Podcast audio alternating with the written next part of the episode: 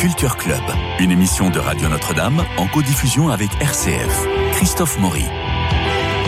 Comme chaque semaine, nous vous proposons trois films. C'est pas facile de se décider sur tel ou tel titre. Nous en parlons entre nous, hésitons, réfléchissons, décidons. Et hop, les films sont vus, chacun dans notre coin, parce qu'il est rare, très rare, que nous nous croisions au cinéma. Si, je vous ai croisé l'autre jour au Dominique Borde, mais vous, vous sortiez, moi je rentrais. Et puis voilà, le mercredi, jour des nouveautés en salle, moment de débat entre nous. Nous, c'est évidemment Marie-Noël Tranchant, Dominique Borde et Bernard Médioni, bonjour à tous les trois. Bonjour, Christophe Maury. Vous êtes euh, devant euh, vos micros et vos notes. Euh, les trois films retenus sont cette semaine Le Livre des Solutions, Mystère à Venise et Métier sérieux. Commençons, si vous le voulez bien, par Le Livre des Solutions. Euh, c'est Marc Pierre Ninet qui part avec toute son équipe dans un petit village des Cévennes pour finir son film chez sa vieille tante Denise. Et puis sur place, il est, un peu ballot, faut le dire, mais sa créativité se manifeste par euh, plein d'idées qu'il plonge dans un drôle de chaos, il faut le dire. Alors il se lance dans l'écriture du livre des solutions, un guide de conseils pratiques qui pourrait bien être la solution à tous ces problèmes. Pierre Ninet est formidable, plein d'énergie, d'illusion. Et Blanche Gardin est merveilleuse. Ça, j'avoue Il y a que Françoise Lebrun aussi. elle m'a tout à fait Qui a- charmé. qui a Et, bien Fran- vieilli. et Françoise Lebrun, qui est parfaite dans la tente de Denise. On écoute la bande-annonce. Chantez quelque chose, ça sera plus naturel. Chantez. Là, c'est comme ça qu'on fait des films. Ça vous plaît pas? On arrête le tournage. Plan B. Oui, plan B. On va finir le montage chez la tante de Marc. Désolée de vous embêter avec ça, Denise. hein. Mais là, on est au point mort. Il faut être patiente et l'aider à retrouver son chemin. Il fait un documentaire sur une fourmi. Ça fait deux jours qu'il fait que ça. Faut démarrer son projet comme on démarre une voiture en hiver. Scotch Le livre des solutions. C'est quoi le livre des solutions? Le livre des solutions devait être un recueil de réponses à tous les conflits. Mon chef-d'œuvre. Qui s'était arrêté au titre. Démarre ton projet. Fais ce que tu veux. Bienvenue dans ton camiontage. Tu tournes le volant à droite, Et pour couper tu klaxonnes. Apprends en faisant. Il a l'air vraiment bien ton film. Et à l'arrière, on installe les producteurs. Ils peuvent rien voir, là, les producteurs. Voilà, exactement, c'est ça. C'est du jamais vu. Si c'est du jamais vu, c'est peut-être que c'est pas une bonne idée. Vous allez interpréter mon corps. C'est tout simple. Ça va aller. Tu t'en sors bien.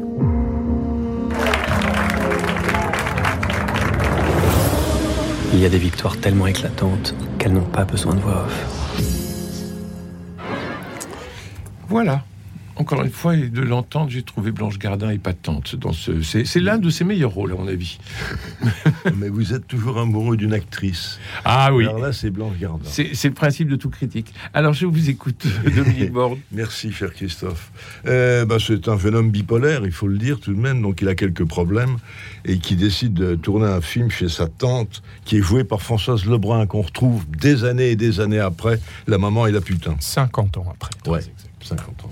Merci, Bernard. Voilà. Alors, ce farfelu s'est enjoué avec des situations complètement absurdes, complètement loufoques, comme la direction d'orchestre, parfois Oh. passablement drôle, où il fait les mouvements. Alors, ça va très bien, Pierre Ninet, qui est, qui est très mince, pas si grand que ça d'ailleurs, mais très maigre, et qui se déchaîne comme ça. Bon, il y, y a des choses assez drôles. Et il faut pas oublier non plus que finalement Pierre Ninet est un peu un double de Michel Gondry, Michel Gondry, qui est le réalisateur. qui est le réalisateur, voilà. Et il s'est amusé un petit peu là. Il, il nous montre quelque chose en nous disant le cinéma, c'est sérieux, puis c'est pas très sérieux finalement. Mm, mm. C'est ce qu'il nous raconte dans le film, au fond. Il y a un peu de ça. Euh, autrement, il y, a, il y a des fausses qui sont assez drôles, il y a, il y a une certaine création. Ninet est parfait là-dedans, une sorte un, un grand gnome qui aurait grandi hein, et, et qui débarquerait dans la vie presque paisible d'une vieille dame qui comprend pas Donc on est, on est déjà dans une situation drôle. Euh, on, on sent qu'il y a un défoulement et en même temps, euh, Gondry règle quelques comptes avec le cinéma, le sien et celui des autres. hein. Alors si tourner un film, euh, c'était aussi facile et aussi fou, ben, on peut se poser la question, réponse dans le film peut-être. Ben, le- le- au cinéma, il y a toujours un peu de la bricole. Oui, il y en a, Euh, oui, oui. bon. Puis il y a beaucoup de drôles. Les, les Et- acteurs se font des farces aussi. Voilà. il y a des tas de Et, trucs. et- et là, euh, et là, on sent que c'est école au, au maximum. Oui, oui, là, c'est au maximum. C'est Et on une se jolie demande- caricature. On se demande ce que ce sera à la sortie. oui. Marie-Noël. Oui. Moi, j'aime beaucoup le, côté bricoleur, justement, du cinéma de Michel Gondry. Généralement, là, j'ai été un peu déçue, je l'avoue, parce qu'il touche à un sujet à la fois très drôle, d'une certaine façon, mais très émouvant aussi. C'est plein d'autodérision et de, de véritable instabilité dépressive euh, qui et C'est la bipolarité qui est Vraiment, oui, qui c'est ça dont il parle. Donc ce côté plus intime et plus autobiographique Mhm. est plus dérangeant d'une certaine Oui. façon que dans ses films précédents où il se projetait dans des des aventures et des scénarios euh, extérieurs à lui. Euh, moi, j'avoue que je n'ai pas beaucoup ri parce que j'étais dans cette euh, dans cette insécurité. On n'a pas envie Dans de l'empathie pour, pour, les, pour, pour la difficulté. L'empathie, mais aussi la distance. Ouais. Il n'arrive pas. euh, Je suis restée très extérieure alors que je sentais bien que c'est un film quand même très intime et qui requiert du spectateur cette euh, sympathie profonde. Euh, J'avoue que je suis restée souvent extérieure. Pierre Ninet est excellent, oui, vraiment. Mmh. Ça lui va euh, bien, euh, ça lui va bien. Il est, il est agaçant et touchant. euh, il a une extravagance caractérielle d'enfant tout puissant euh, Mhm. que rien n'arrête. Il n'y a pas de Ah limite. euh, et bon, donc le monde tourne autour de lui. Mais justement, ce monde, il est un peu palo, j'ai trouvé. Les filles autour de lui qui l'entourent n'existent pas beaucoup. Et sa, seule vraie partenaire, c'est sa tante, qui elle est alors magnifiquement jouée par euh, Françoise Lebrun, qui a à la fois une tendresse et une perspicacité. Elle sait qui il est, elle essaie de le conduire, quand même de l'aider. Mais il y a beaucoup de scènes euh, gratuites qui ne sont ni drôles, ni tristes, ni comme le fait qu'il soit maire. Euh, Bon, alors il se promène dans le village, tout ça n'a aucun intérêt. J'ai trouvé la, la- la scène, en revanche, il y a cette scène épatante, excellente de la direction d'orchestre, Oui, où il dit, comme on l'entend dans la bande-annonce, euh, euh, voilà, je, vous allez Je interpréter mon corps. Interpréter Et mon ça, c'est formidable. Oui. Là, il y a une scène. euh, Il a un charisme fou, c'est comme ça qu'il, c'est, comme ça que ça tient. C'est parce qu'il est nul. cinéma. Mais, Mais mais pas c'est son charisme qui tient le truc. Mais je trouve que cette, cette lutte permanente contre lui-même, ce bouillonnement d'idées désordonnées et inabouties, euh, ben, il ne parvient pas à la mener à bien. Et je, je regrette un peu ce... Ça ne m'empêche pas de Bernard. beaucoup Michel Gondry.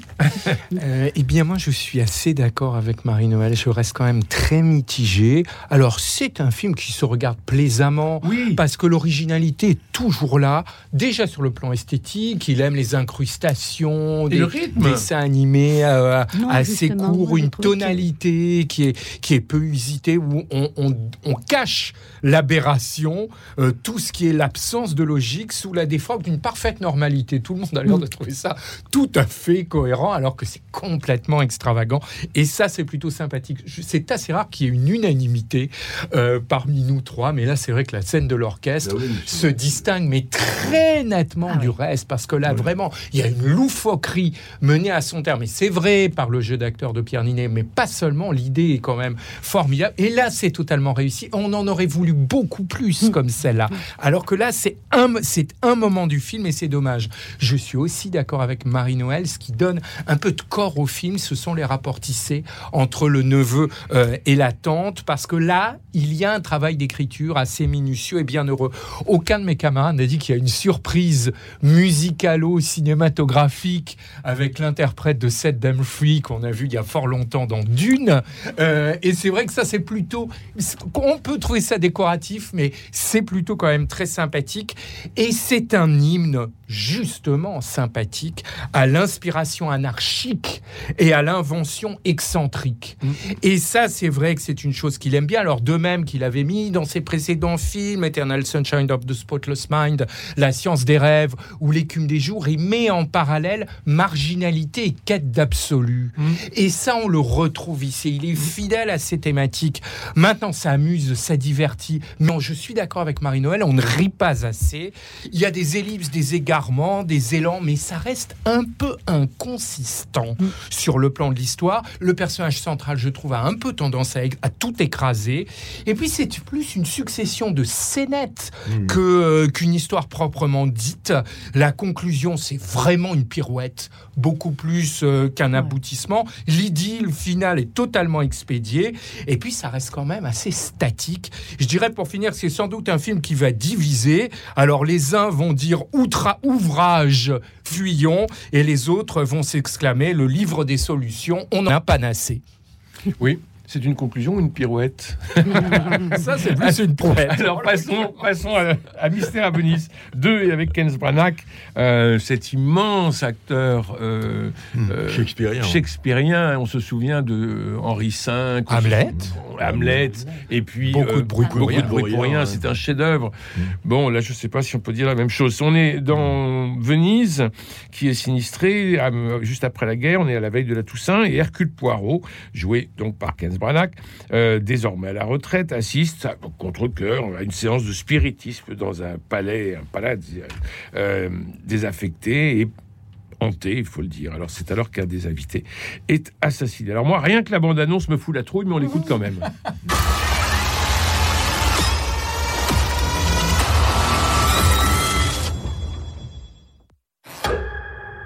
Hercule Poirot, j'ai quelque chose pour vous. Je suis la personne la plus intelligente que je connaisse et je n'y comprends rien. J'ai besoin d'un deuxième cerveau. Vous, vous avez une idée derrière la tête. J'ai vu des milliers de médiums, tous des charlatans. Je ne crois pas aux médiums. Venez assister à une séance. Dévoilez l'escroquerie. Détective, vous venez pour me discréditer, n'est-ce pas? Mais moi, je parle aux morts. Je donnerai tout pour entendre ma fille. Si quelqu'un veut s'exprimer, nous sommes là. À l'écoute. Dominique, vous avez oui. frémi? Non. Je voudrais simplement, sans, sans, être trop long, euh, faire un rapide historique des adaptations d'Agatha Christie au cinéma. Très rapide. Hein en 45, par exemple, euh, Les Dix Petits Indiens avaient été adaptés aux États-Unis par René Clair, qui mmh. est un film moi, que j'ai vu qui est assez intéressant. Dans les années 60, c'est Pollock en Angleterre qui a repris un petit peu ça avec une nouvelle adaptation des Dix Petits Indiens, ex Dix Petits Nègres, et surtout Margaret Waterford, qui était le Michel Simon anglais. C'était formidable. Dans, euh, formidable, oui, oui, oui. Formidable. Elle était très bien. Dans quatre adaptations, dont Le Train de 16h50, Meurtre au galop, etc. Et puis tout d'un coup, on est, c'est pour ça on va arriver à Kenneth Branagh. Dans les années 70, c'est devenu plus luxueux. Il y a eu le, le crime de l'Orient Express de Sidney Lumet, qui était une réussite, qui était assez réussi, qui était beaucoup plus grandiose, beaucoup plus réussi, en couleur cette fois-ci. Et puis est arrivé Peter Ustinov en Poirot dans une série de films et de téléfilms. Euh, et ça a pris de l'ampleur. Ça, il y avait de la reconstitution, c'était soigné. On, en, on, a fait un véritable spectacle. Là, Kenneth Branagh a repris le, le manche, si on peut dire. Euh, il a encore exagéré un peu plus les faux. C'est-à-dire, euh, bon, il a pris la, la place de Peter Ustinov, il, il est Hercule Poirot. Je signale même qu'il ne ressemble pas au héros des, des, romans, et pas du tout, pas plus que Peter Ustinov d'ailleurs. Euh, c'est un peu triste parce que Peter Ustinov, c'était sa fin de carrière. Est-ce que c'est la fin de carrière de Kenneth Branagh? On peut, pas. On peut s'interroger. Mais autrement, l'intrigue, ben, c'est classique. À chaque fois, on on navigue un peu, on s'y perd un tout petit peu, puis à la fin, on rassemble les gens. Enfin, et bien sûr, le moins soupçonné est le coupable, avec des effets de caméra qui sont pas toujours nécessaires, avec une dimension fantastique, bon, qui ajoute un petit peu de choses à une intrigue euh, finalement euh, assez classique. Hein. Euh, Enfin, la dimension euh, fantastique dans la première partie, elle fait frissonner, non? Oui, moi, j'ai pas frissonné, mais enfin, euh, frissonne qui voudra. Oui, je suis un grand innocent, vous savez. Peut-être un grand frisson. Euh, non, là-dessus, moi, j'étais un peu. Euh, il faut dire aussi que depuis, les, les romans d'Agatha Christie sont passés dans le domaine public. Il y a des adaptations à la télévision. Il y en a, il y en a eu d'autres au cinéma avec Pascal Thomas. Donc, ça se répand dans tous les sens. Là, c'est une sorte de de pudding, de gros pudding un peu indigeste, hein, où on nous dit voilà, euh, c'est Agatha Christie, c'est un peu dépassé, mais on va vous en, on va tout de même vous offrir un, un plat de résistance assez important. Moi, je l'ai pris comme ça. Euh, voilà, c'est son troisième, hein, cette troisième adaptation qu'il fait d'Hercule Poirot. Est-ce que ça va continuer? Je sais pas. Et s'il revenait à Shakespeare Oh, ça serait bien. Marie-Noël Ah, moi, je suis beaucoup plus indulgente. J'ai trouvé ça, dans l'ensemble, assez plaisant, à part la photographie, justement, qui dès le début, je me suis dit, oh là là, mais quelle horreur, cette image numérique. C'est comme euh, filmer Venise euh, d'après un dépliant touristique, Mm. euh, euh, alors que ça mérite quand même un peu mieux, cette ville. Au moins les éditions Skira. Oui. quand même. Donc la photographie, Oui, au mais il fallait, contraire, virer, m'a- il fallait virer les touristes et ça allait coûter cher. la photographie m'a beaucoup déçu et je... mais en revanche le scénario je trouvais pas mal construit du tout et cette première partie euh, fantastique horrifique qui joue sur les fantômes sur les masques sur les revenants sur les, hantises diverses qui vont fort bien à Venise en effet. Euh, ne manque pas de charme un charme, alors côté grand guignolesque et horrifique, mais dans les dialogues, il y a un peu plus cet affrontement entre Hercule Poirot et la sorcière, médium. la médium, oui, qui, qui- la médium qui porte, euh, qui, est, qui est asiatique et qui porte un masque de Pierrot japonisant, très stylisé et fort beau, avec la larme de Pierrot, mais qui est, c'est, assez euh, subtil Théâtre iconographiquement. No, ça rappelle le théâtre No. Oui, hein. bien sûr. Et ça rappelle le théâtre No. Donc il y a des jeux comme ça. Et c'est un affrontement dialogué entre le rationnel et l'irrationnel. Rationnel absolument et rigoureusement, comme toujours, défendu par Poirot, mais qui se laisse gagner par euh, d'étranges phénomènes et auxquels il, il résiste, euh, mais euh, il veut à tout prix évidemment trouver une explication rationnelle.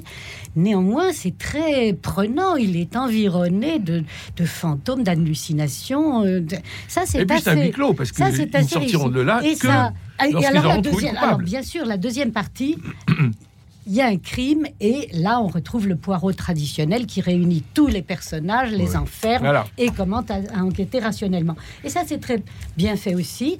Et je trouve qu'il y a beaucoup de choses euh, assez plaisantes et Bon. une fin en cascade euh, assez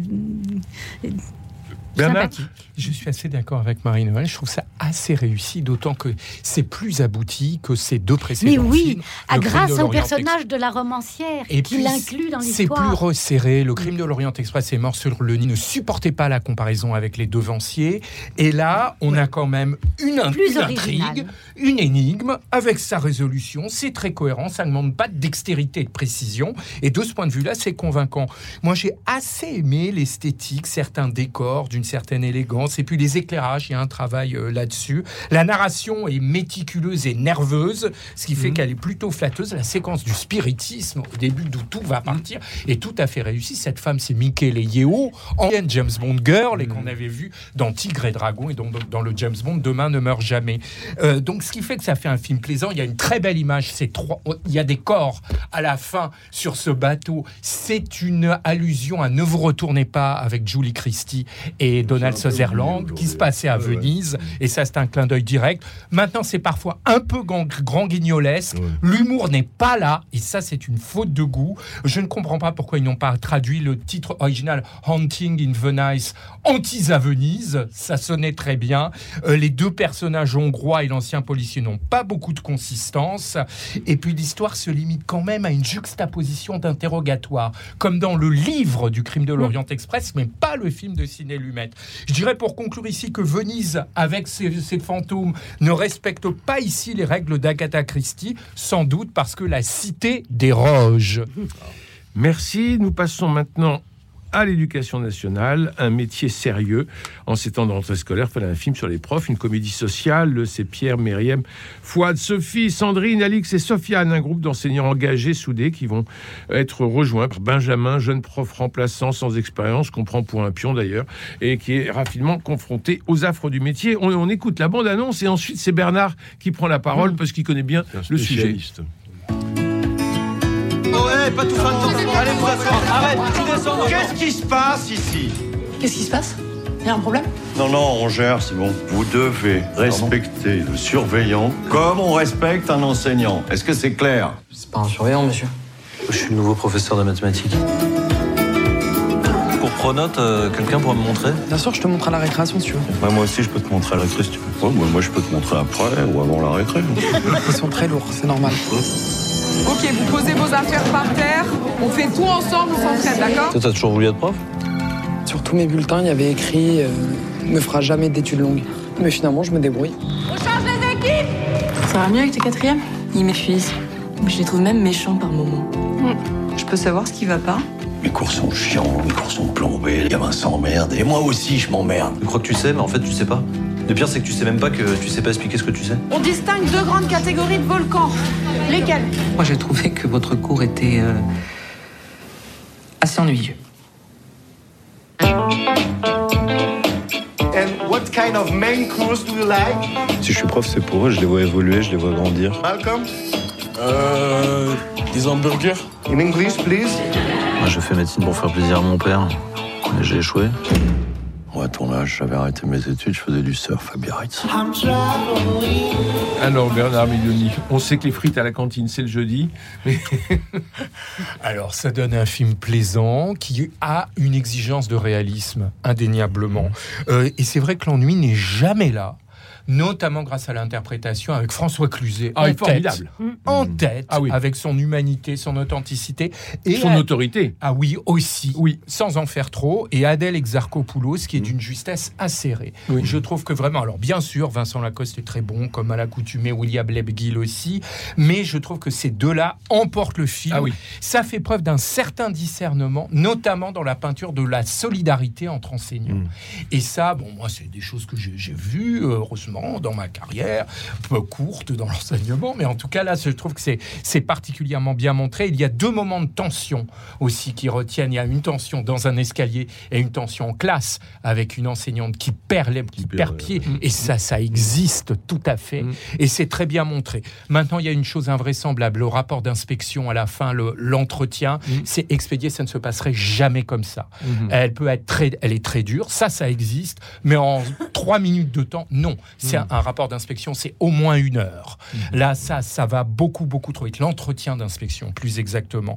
Euh, L'épisode du conseil de discipline bah, montre un certain angélisme tout de même. Euh, la séquence dans les vagues, c'est totalement hors sujet. On a l'impression que c'était pour, euh, pour faire du remplissage. Il y a des ellipses avec cette histoire de romance de fin d'année. Et je terminerai aussi, alors il réunit encore William Lebguil, le metteur en scène qui s'appelle Thomas Lilty, à Vincent Lacoste, comme dans la première année. Il replace Vincent Lacoste dans une situation difficile, comme dans Hippocrate, comme s'il remettait quelques éléments de ses scénarios précédents dans le film. C'est un rythme chaloupé, un petit peu jazz, parce que sans doute derrière le disciple gît l'esprit.